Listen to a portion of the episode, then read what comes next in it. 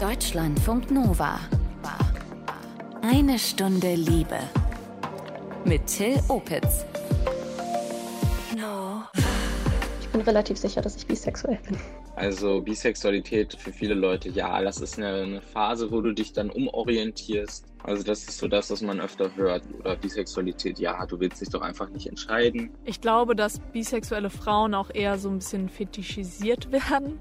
Also dass öfter dann von einem Mann kommt, ja cool, dann können wir einen Dreier haben. Bisexualität. Heute unser Thema. Wir sprechen über Vorurteile, auch über Sichtbarkeit bisexueller Menschen. Wir hören eure Coming-out-Geschichten und ihr erfahrt, was beim B Plus Pride 2022 geplant ist. Dazu ein Liebestagebuch von Janina. Willkommen an alle Geschlechter. Deutschlandfunk Nova. Eine Stunde Liebe. Eine Stunde Liebe ist heute Bi und zu Beginn muss ich erstmal Danke sagen. Danke an alle, die für die heutige Folge ihre persönliche Geschichte teilen, ihre Bi-Geschichte, so wie Marlin aus Hamburg. Bei mir war das ein längerer Prozess, bis ich herausgefunden habe, dass ich bi bin.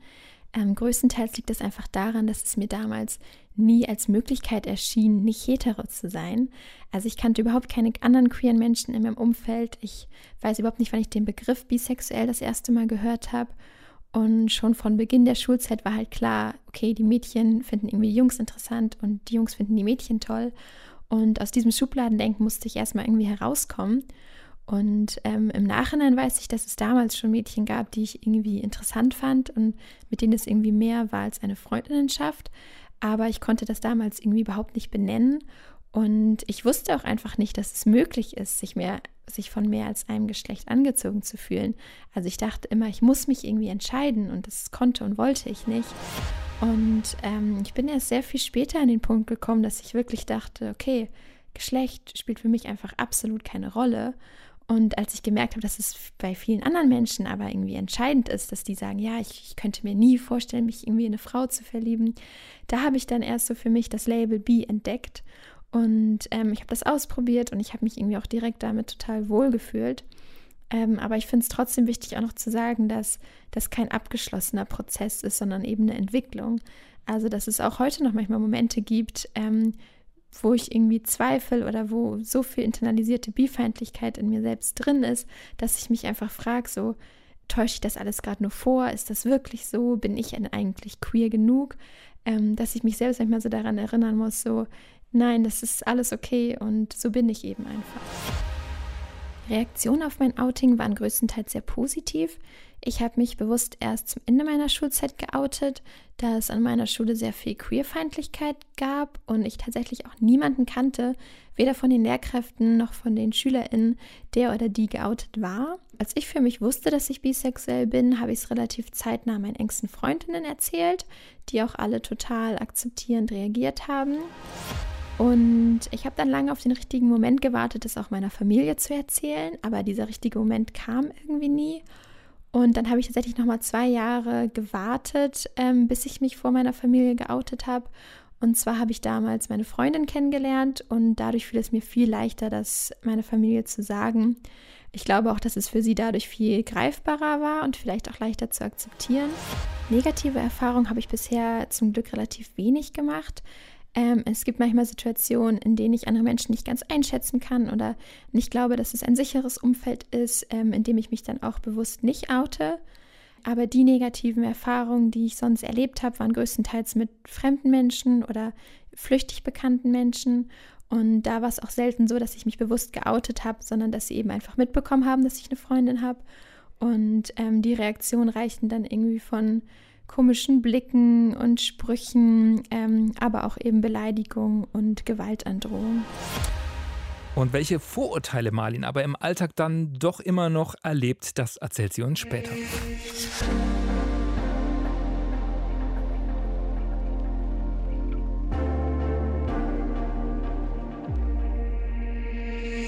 Mike ist 34, lebt in Berlin, ist aber in den USA aufgewachsen und in seiner Latino-Community, da war Homo oder Bi sein so gar nicht denkbar. Das hat er schon als Kind mitbekommen. Das galt mehr oder weniger als Schande. Growing up in like a very Latino machismo society, to be homosexual was it was it was not a sin, but you were gonna catch some shit about it. Know? And but growing up, I always knew that I was equally attracted to to males and females. Um, but at this time, you know, there was no in between. So, but I never talked about it because everybody around me always shamed it. So it was like I didn't want to deal with it. Also, it, it's hard to identify. You know, how do you place yourself in the middle? There was no bisexual. It's hard to identify with something that doesn't exist in your mind, you know. Keine Vorbilder, keine Identifikationsfiguren, so war das äh, in der Jugend von Mike in den USA. Seinen ersten sexuellen Kontakt hat er mit dem eigenen Geschlecht dann so mit 14 oder so. I think when I was 13 or 14, I actually had my first experience, first sexual experience with my friend's older brother. I think he was like 15 or 16 at the time. He was also bi-curious. He was just like, hey, I just want to know what it's like to, you know, have a dick in my mouth. And I was like, okay, well, you can try mine. Afterwards, I thought that was actually really nice and everything, but um, word got out that it happened. Of course, I, I caught shit from it, and you know, pressure of society. You just deny it, deny it, deny it. You know, I denied it. God, I denied it for years. I denied it for everybody knew the truth, but you know, you're just afraid. You know, it's it's really hard to explain this feeling. Aus Sorge hat Mike also seine Gefühle verdrängt, verleugnet. Erst auf der Highschool hat er Schwule und Lesben kennengelernt, aber keine Bisexuellen. I think growing in high school, I only had I had two gay friends, and I knew of another gay male, and I think one or two lesbian females. Um, again, there was no bisexual. Nobody liked both. Das hat dann alles noch so eine Weile gedauert. So erst mit ja, Ende 20 hat Mike sich getraut, hatte mal richtige Dates mit dem eigenen Geschlecht. I had my first full full-on experience when I was 29, 28 or 29. I registered on a, a dating app. Yeah, I went out on a couple of dates with him, and you know, it was my first actual intimate experience with a man, and yeah, it was really amazing, and I really enjoyed it. And at that moment in time, I just felt like, okay, this is okay. Es war für ihn okay und okay fanden das Ganze auch seine Freunde und Kolleginnen, sein Umfeld. Nur manchmal waren Leute irritiert nach dem Motto, du siehst aber gar nicht bi aus. What gets people is when I tell them, and they're like, oh my god, you're bisexual. And I was like, yeah, I'm like, wow, but I've never expected it. And I was just like, why? And they're just like, well, you just, you look like a straight male. And I was like, okay, do, do you want me to run around in high heels? Would that make you more comfortable with me being bisexual? you know, it's like, Mike ist aktuell in einer Beziehung mit einer Frau. Seine Freundin ist auch ziemlich easy mit seiner Bisexualität. Und die Freundin fragt Mike sogar manchmal, ob sie eher bestimmte Typen hot findet. You know, it's something that my current partner, she's really well aware of, and she always asks curious questions about it. Do you find this? Do you find this guy attractive? And I was like, no, I mean, living in Berlin, you know, it's a common thing here. Now I'm 100% okay with it. You know, you know, the next step is actually telling my mom. Dann würde ich sagen, viel Erfolg bei Muttern. Mike, thanks for sharing your story. Deutschlandfunk Nova. Eine Stunde Liebe. Katy Perry singt I Kissed a Girl and I Liked It äh, über eine Bischwärmerei mit einer Frau. Ob Katy Perry auch im Real Life bi ist, das ist nicht überliefert. Allerdings gibt es doch recht viele andere Promis, die offen und stolz zu ihrer Bisexualität stehen. Eine Stunde Liebe Reporter Dennis Adjemang. Wer bezeichnet sich denn alles so als bi?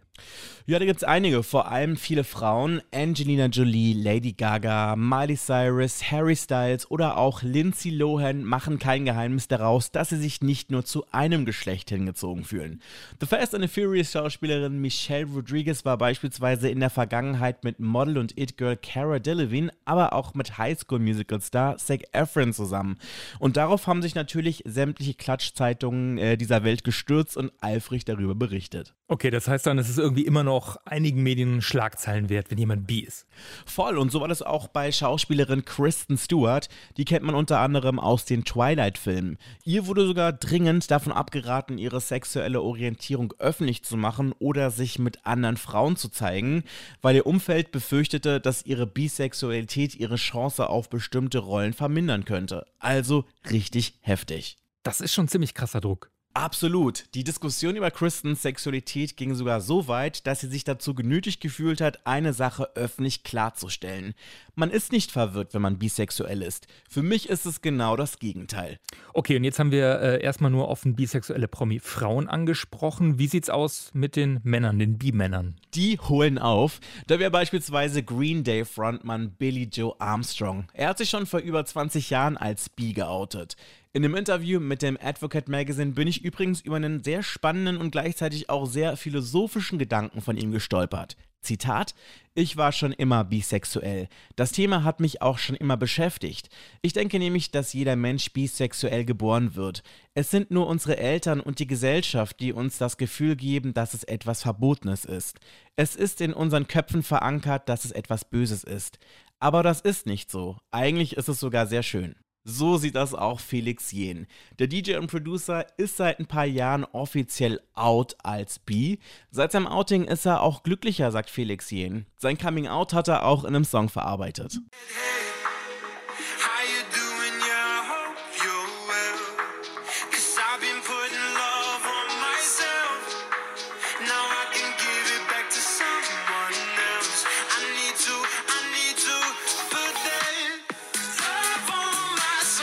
Love on Myself von Felix Jen. Nicht nur eine Bihymne, ne? Absolut tanzbar, ja. Bleiben wir mal in äh, Deutschland. Wer zählt hierzulande noch so zu den Bi-Prominenten, wenn man so will?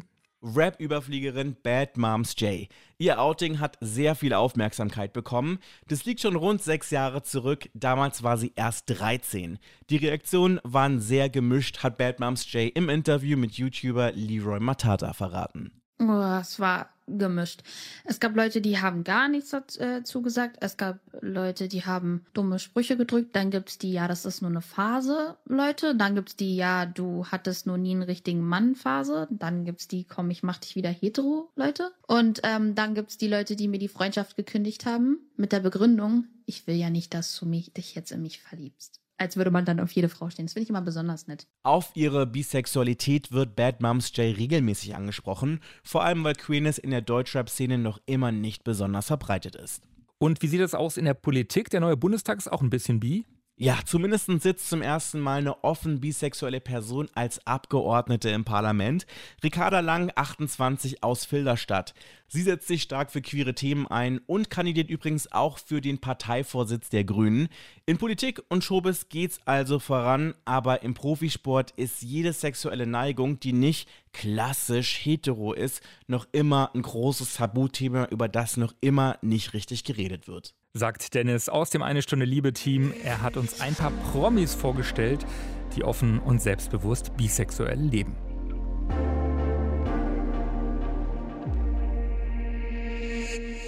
Ja, wir haben es ja schon gehört, es gibt noch Vorurteile, Ablehnung zum Teil, aber es geht auch manchmal recht easy, das Be-Coming Out. Von Vanessa zum Beispiel aus Berlin, das war ziemlich entspannt, auch dank der Girl Group No Angels. Also bei mir war das so, dass ich glaube ich, mit elf schon gemerkt habe, dass ich mich zu Frauen hingezogen fühle. Und ich konnte das dann natürlich noch überhaupt gar nicht ähm, definieren. Ich wusste nicht, was das für mich, für mein Leben, für meine Sexualität bedeutet oder wie man das überhaupt nennt, dieses Gefühl, was ich zu Frauen hatte. Und als dann Anfang der 2000er Lucy von den No Angels sich als lesbisch geoutet hat, ploppte das Thema Homosexualität zum ersten Mal irgendwie in meiner Welt auf und ich habe mich damit beschäftigt und konnte mich dann halt selbst finden in diesem Spektrum zwischen Heterosexualität und Homosexualität. Meine Familie war immer super supportive, die standen hinter mir von meinem Outing an und das war irgendwie mit, mit 12, 13 oder so. Ähm, es fiel auch niemals der Satz, das ist nur eine Phase, so ich konnte mich wirklich ganz frei entwickeln und hatte in meiner Jugend auch ähm, Freundinnen und auch Typen, auf die ich stand und es wurde niemals hinterfragt und deswegen habe ich es auch nie hinterfragt. Ich habe das immer als ganz natürlich empfunden, dass ich, ähm, dass mir Geschlechter einfach egal sind, sage ich mal. Ja, in meinem Erwachsenenleben ist es aber schon auch so gewesen, dass ja, mir Vorurteile entgegengebracht wurden. Ähm, leider gerade auch in lesbischen Beziehungen. Da wurden Männer immer als Gefahr angesehen und ähm, ja, somit wurde mir quasi so ein bisschen unterstellt, ich ähm, würde, sobald ein Typ irgendwie um die Ecke kommt, mit dem halt durchbrennen. Ähm, also sozusagen, dass ich keine treue oder monogame äh, homosexuelle Beziehung führen kann, weil ich eben auch auf Männer stehe. Und auf der anderen Seite ist es aber auch so, dass viele Männer mich sexualisieren, wenn sie hören, dass ich nicht nur auf Männer stehe. Und ähm, ja, das ist halt auch irgendwie schade, dass viele noch so denken und das nicht auch als ganz natürlich hinnehmen, so wie ich es eben auch hinnehme. Ja, und vielleicht sogar nicht nur hinnehmen, sondern voll akzeptieren. Danke, Vanessa. Deutschlandfunk Nova. Eine Stunde Liebe. Er ist Bi-Aktivist, Lehrer, selbst Bi und hat 2021 den Bi Plus Pride in Hamburg mit ins Leben gerufen. Frank Thies, grüß dich. Hallo, moin moin aus Hamburg. Moin. Frank, warum habt ihr den B Plus Pride letztes Jahr in Hamburg gegründet? Oder nicht nur du, sondern das ganze Orga-Team? Ja, also die Idee kommt ursprünglich von West Hollywood, Kalifornien. Da gab es schon zwei Jahre vorher den ersten B-Pride und es dreht sich halt um Sichtbarkeit. Ähm, die B-Plus-Community äh, leidet halt einfach darunter, dass sie sehr, sehr unsichtbar ist. Wenn man zwei Leute auf der Straße sitzt, wie sie küssen oder Händchen halten, bei zwei Frauen denkt man, das sind zwei Lesben, bei zwei Männern denkt man, ach, die sind wohl schwul und bei einem Mann und einer Frau denkt man entweder gar nichts oder wenn man nachfragt, dann heterosexuell bisexuell. Theoretisch könnten alle sechs oder zumindest ein Teil von ihnen auch bisexuell sein oder pansexuell. Und äh, das daran denken gar nicht die Leute. Oder es wird tatsächlich aktiv unsichtbar gemacht, indem es gesagt wird, ja, du musst dich doch mal entscheiden. Oder ach, bisexuell, irgendwann wirst du schon noch ähm, dich als schwul outen oder ähm, als hetero. Mhm. Und, und wie habt ihr dagegen angekämpft oder kämpft ihr dagegen an? Also wie sah dieser B-Pride äh, aus, B-Plus Pride? Ja, immer wieder Aufklärung und der B-Plus Pride ähm, war halt konkret so, dass wir am äh, 23.09., dem Tag der Bisexualität, äh, ganz, an ganz vielen Orten die B-Flagge hissen haben lassen. Äh, zuerst wollten wir uns eigentlich nur auf Hamburg konzentrieren und da äh, wehte sie dann zum Beispiel im Hamburger Rathaus Altona, äh, bei zwei Bezirksämtern, bei der GEW oder auch beim US-Konsulat. Ich muss mal ganz kurz fragen, das ist so bläulich, rosa, rot, ist das richtig so ungefähr? Das ist Pink, Lila, Blau. Ähm, das sind die drei Farben und ähm, das Lila in der Mitte steht sozusagen aus der Kombination von, von gleichgeschlechtlichem und gegengeschlechtlichem Interesse. Und äh, ihr habt dann diese Flaggen gehisst. Äh, habt ihr auch einen kleinen Demozug gemacht? War das überhaupt möglich unter Corona? Ja, einmal war diese Flaggenhissung am 23.09. auch in ganz vielen anderen Städten wie Kiel, Flensburg, Rheinbeck, Mannheim, Darmstadt, Dortmund und so weiter, Berlin, Schöneberg. Ähm, aber am 24.09. gab es dann noch Workshops und am 25.09. eine große Demo in Hamburg mit bis zu 500 Leuten. Ja, und das war schon ein ziemliches Empowerment für viele Leute. Und äh, wird es auch wieder 2022 dieses Jahr einen B-Plus Pride geben? Ja, auf jeden Fall. Wir sind dabei, äh, für dieses Jahr auch einen zu organisieren. Und zwar am 23.09. wieder die Flaggenhissung und am 24.09., das ist diesmal ein Samstag, äh, wieder die Demo in Hamburg. Und vielleicht passiert auch was in Köln. Da schauen wir mal. Wir verlinken auf jeden Fall eure Seite vom B Plus Pride. Du sagst ja eben, das Problem ist, dass bisexuelle Menschen oft ähm, für homo, für hetero gehalten werden, nicht so sichtbar sind.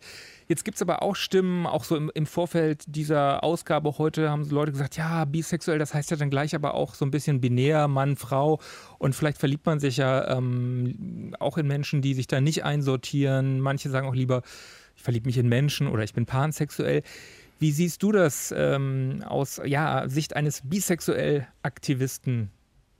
Also auf jeden Fall sollten wir zusammenarbeiten und da sich innerhalb der Community auseinander zu dividieren, halte ich für sehr unclever. Ähm, wir haben den Begriff B+, der sich jetzt tatsächlich letztes Jahr international sehr verbreitet hat, äh, gefunden, der halt einlädt, dass bisexuell, pansexuell und die ganzen anderen Begriffe, die es tatsächlich auch noch gibt, äh, ob nur omnisexuell, polysexuell, heteroflexibel, da gibt es eine ganze Latte an Begriffen, ähm, einzuladen ähm, unter diesem ähm, Bisexual Umbrella. Und auf der anderen Seite ähm, bin ich auch dagegen, dass man gegenseitig Vorurteile hat. Jede Person soll sich so identifizieren, wie sie möchte. Und da kann jemand anderes dann nicht mit Vorurteilen ankommen und sagen, nee, das darfst du nicht. 1990, das ist also schon 31 Jahre oder 32 Jahre her, ähm, gab es schon das Bisexual Manifesto, wo äh, eine Bi-Organisation in den USA äh, anerkannt hat, dass es mehr als zwei Geschlechter gibt. Also das Vorurteil, dass äh, bisexuelle Menschen binär denken ist einfach nicht wahr.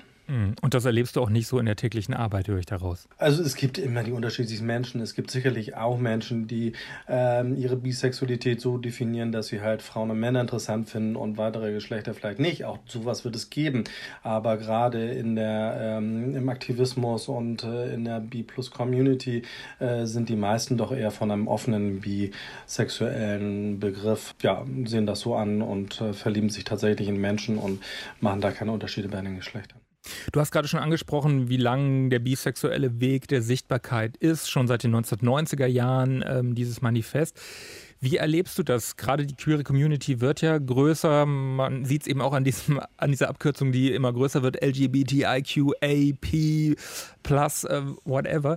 Sind da bisexuelle Menschen sichtbarer geworden oder hast du ihren Eindruck, weil es eben vielleicht auch so viele Gruppen gibt, ist Bisexualität vielleicht gar nicht mehr so sichtbar wie vielleicht noch vor zehn Jahren? Also die, ähm, der Aktivismus und die Community ist schon deutlich länger als 1990 am Werkeln. Also zum Beispiel gibt es ja die Mother of Pride, Breda Howard, die den ersten CSD weltweit organisiert hat und die war bisexuell. Was Stonewall redest du jetzt von? Genau, Stonewall. Ein Jahr danach äh, gab es ja den ersten CSD, den ersten Pride äh, in den USA und den hat er, wie gesagt, die Mother of Pride, Brenda Howard organisiert. Und auch sonst gab es Communities, die da seitdem auch sehr aktiv waren. Aber es ist doch noch sehr langsam, es muss noch eine Menge passieren. Insbesondere wenn man bedenkt, dass 21 Prozent der Deutschen sich im bisexuellen Spektrum verorten, selbst und 39 äh, Prozent der jungen Menschen, 18 bis 24. Ähm, und dass auch viele Baustellen einfach noch da sind, wie zum Beispiel sexuelle Übergriffe auf bisexuelle Frauen sind ja, und deswegen müssen wir das auf dem Schirm haben und auch die äh, neue Bundesregierung muss da was tun. Dankeschön für diese Einschätzung. Frank Thies, Mitorganisator des B Plus Pride, unter anderem in Hamburg. Vielen Dank.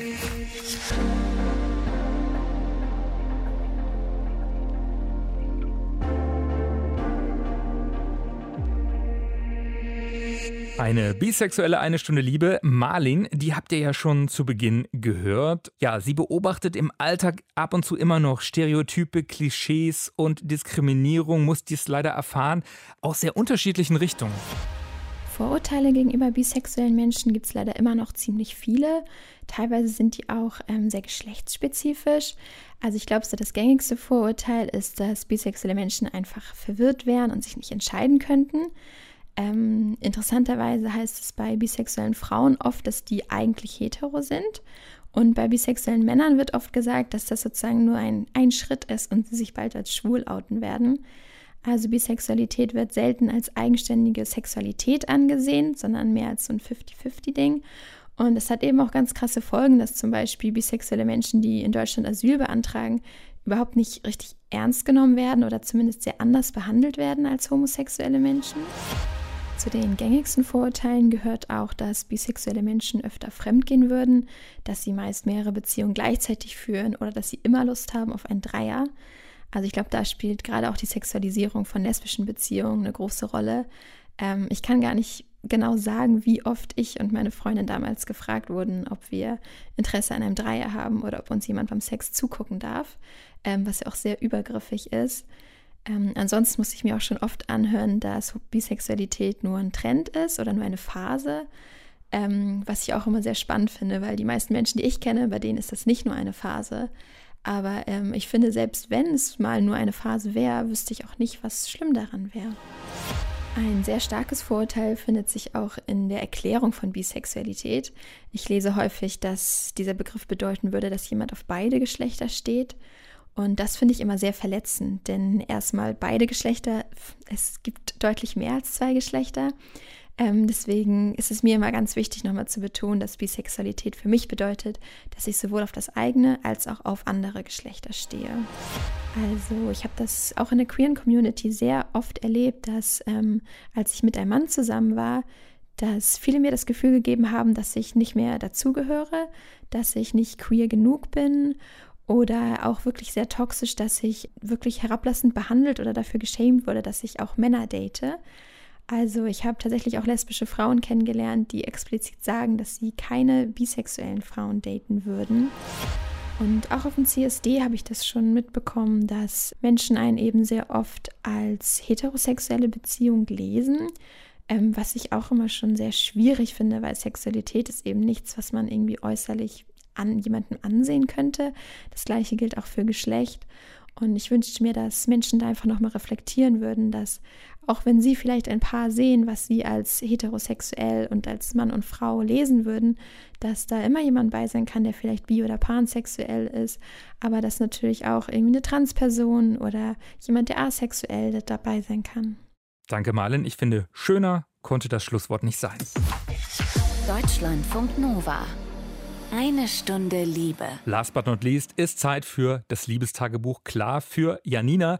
Sie hat seit fast äh, einem Jahr eine Affäre mit einem Typen, der parallel noch in einer anderen Beziehung steckt. Und dieser Mann, der nimmt sehr viel Zeit in Janinas Leben ein. Allerdings kommt da nicht so viel zurück, wie sie sich wünscht komplizierte Kiste ein bisschen. Und wir haben sie gefragt, ob da denn parallel zu der Affäre noch mehr Liebesleben war die letzte Zeit, sie Leute gedatet hat. Ja, das habe ich. Zu Beginn der Affäre war das auch noch ein bisschen ausgeprägter, weil ich gerade da in so einer etwas eher, sag ich mal, wilderen Phase war. Ich habe mich nicht wirklich auf jemanden eingelassen oder auch festgelegt. Und ja, dieses freie Dating, das hat mir eigentlich ja ein sehr entspanntes Leben gegeben bis zu dem Punkt, als ich gemerkt habe, dass einer von diesen Kandidaten eigentlich doch ein bisschen mehr für mich ist. Ich habe ihn zwar in seinem Rahmen einfach spielen lassen und habe gedacht, okay, gucken wir mal, wo das hinführt. Aber ich glaube, das ging fast so drei Monate, wo ich mir so gut wie keine Gedanken gemacht habe. Bis dann wir zu dem Punkt gekommen sind, zu sagen, irgendwie ist da ja doch mehr zwischen uns. Und das habe ich dann auch mit initiiert, dass ich gesagt habe, ich möchte das exklusiv halten. Ich möchte nicht noch andere Leute treffen. Und er hat dem zugestimmt und fand das auch toll. Es war zwar dann immer noch ein sehr, sehr holpriger Fahrweg, aber wir haben uns dann im Dezember letzten Jahr quasi auf eine Beziehung eingelassen. Und im gleichen Schritt habe ich dann die erste Unterhaltung mit meiner Affäre ähm, geführt und da hat er mir halt gesagt, dass es mit seiner jetzigen Beziehung gerade ziemlich mies läuft. Ja, im gleichen Atemzug habe ich ihm dann aber gesagt, dass ich das gerne beenden möchte. Einfach, weil ich halt denke, da gibt es keine richtige Zukunft und so richtig rausgefunden haben wir ja auch noch nicht, was das zwischen uns ist. Trotzdem habe ich es nicht lange geschafft, den Kontakt äh, liegen zu lassen. Und ich habe die ganze Zeit überlegt, was ist das denn? Und irgendwie hatte ich halt wirklich diesen immensen Kampf in mir zwischen das Neue, was total spannend und auch schön war, aber halt auch noch dieses Alte, wo ich gemerkt habe, ich kann und will es noch nicht loslassen. Und dann mit Beendigung dieser anderen Beziehung habe ich mich auch ein Stück weit wieder intensiv auf den anderen konzentriert. Also er hat mich ein bisschen aufgefangen in der Zeit. Aber Anfang des Jahres habe ich mich dann doch wieder entschlossen, ihn in Ruhe zu lassen, damit er einfach auch die Zeit und den Raum hat, an seiner Beziehung zu arbeiten. Und daraufhin haben wir halt wieder den Kontakt abgebrochen und ich habe wieder angefangen zu daten, habe mir dann natürlich auch einschlägige Apps runtergeladen und habe dann natürlich äh, ja den einen oder anderen Mann auch getroffen, habe mich da auch sexuell sehr ausgelebt, habe aber gemerkt, dass ich emotional mich sehr schwer auf jemand anders einlassen kann. Und dann hat sich meine Affäre auch wieder nach drei, vier Wochen gemeldet und dann fing es wieder von vorne an. Und auch wenn ich zwischendurch immer wieder versucht habe, andere Männer zu treffen, habe ich doch gemerkt, dass mich die Geschichte aus dem Dezember, diese anbahnende Beziehung, nicht ganz loslässt, aber halt auch meine Affäre mich immer mehr emotional auch betrifft oder auch mich immer mehr einnimmt. Ich habe zwar irgendwie versucht, mich zu konzentrieren, aber habe diese anderen Männer eigentlich auch nur benutzt, um mich so vom Eigentlichen abzulenken. Und innerlich habe ich gemerkt, das funktioniert nicht mehr. Also ich, ich werde unglücklich. Ich will das eigentlich nicht. Und dann habe ich mich wirklich für drei, vier Monate nur noch auf ihn konzentriert. Ich hatte zwar mit anderen Männern Kontakt, habe auch hier und da mal jemanden getroffen, aber ich habe keinen mehr so richtig an mich rangelassen und habe halt einfach gemerkt, ja, eigentlich genügt mir diese Affäre. Nur waren das halt nur 40 Prozent, weil 60 Prozent gehören einfach auch dazu, dass man sich sieht oder dass man den Alltag gemeinsam hat. Und das hatten wir halt einfach nicht. Und ja, es, es ging lange gut, es, es lief total schön mit ihm. Aber ich habe halt gemerkt, ich brauche irgendeine Antwort. Ich musste einfach für mich jetzt mal eine Entscheidung treffen, in welche Richtung gehe ich. Und seit fast vier Wochen ist der Kontakt auch vorbei. Janina hat die Reißleine gezogen. Sie heißt in echt anders. Und wenn ihr Interesse habt, ins Liebestagebuch wollt oder ihr habt Lob, Kritik, Themenwünsche, Themenvorschläge, dann schreibt uns sehr gerne an mail.deutschlandfunknova.de. Ich bin Till Opitz. Danke euch für eure Neugier. Abonniert eine Stunde Liebe gerne bei iTunes, Spotify, Google Podcasts oder in der Audiothek-App. Ahoi! Deutschlandfunk Nova. Eine Stunde Liebe. Jeden Freitag neu auf deutschlandfunknova.de und überall, wo es Podcasts gibt. Deine Podcasts.